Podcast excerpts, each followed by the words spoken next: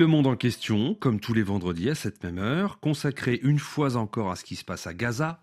Aujourd'hui, le ministère de la Santé du Hamas annonce un nouveau bilan de 27 131 morts palestiniens. Plus d'un million trois cent mille de ses habitants, selon l'ONU, sur un total de 2 millions 4 euh, de cette bande de Gaza, sont à présent réfugiés à Rafah, dans le sud, coincés contre la frontière fermée avec l'Égypte.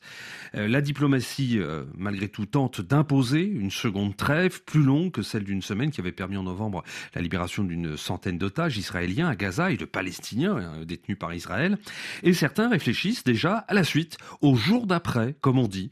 Alors Bruno Darou, au-delà d'une éventuelle trêve, actuellement en négociation donc, y a-t-il des pistes sur l'après-conflit? Quel projet et qui pour le mener? Eh bien oui, il y a sur la table plusieurs options pour l'avenir de la bande de Gaza, en termes de gouvernance notamment, car une fois le conflit terminé et le Hamas éradiqué selon la terminologie israélienne, que va-t-il advenir du statut de l'enclave et des plus de 2 millions de personnes qui y vivent? Une réoccupation par Israël semble exclue, même si Tsahal aurait la possibilité à tout moment de réinvestir le territoire en cas de nécessité sécuritaire.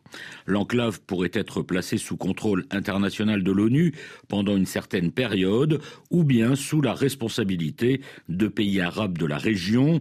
Ces deux options sont étudiées, ainsi qu'une gestion de l'enclave par une autorité palestinienne rénovée selon le qualificatif de l'administration Biden. Alors qu'en est-il des personnalités qui pourraient incarner cette nouvelle donne des deux côtés? Eh bien, de part et d'autre, on reparle de personnalités qui pourraient permettre de relancer le dialogue entre Israéliens et Palestiniens. Eh bien, côté israélien, c'est Benny Gantz qui a de plus en plus la cote dans les sondages d'opinion. L'ancien chef d'état-major et ministre de la Défense a finalement accepté de rejoindre le cabinet de guerre de Benjamin Netanyahou et il fait de l'ombre à ce dernier, de plus en plus critiqué dans la société israélienne pour sa gestion de la crise. L'après Netanyahou ce pourrait donc être lui lors des prochaines élections. Et du côté palestinien? On reparle en fait beaucoup de Mohamed Darlan, l'ancien homme fort du Fatah à Gaza, qui a lutté férocement contre le Hamas dans les années 2000. Très critique de Mahmoud Abbas, qui le lui rend bien, il est aujourd'hui réfugié aux Émirats arabes unis. C'est un homme d'affaires richissime, proche du dirigeant émirati MBZ, Mohamed Ben Zayed, qui le décrit comme un frère. Après un long silence ces dernières semaines, il a accordé une interview au site web français Politique internationale.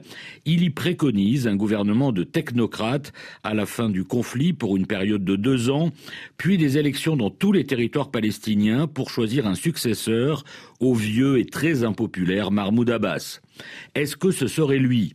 Non, dit-il, tout en précisant qu'il est prêt à œuvrer pour sa patrie.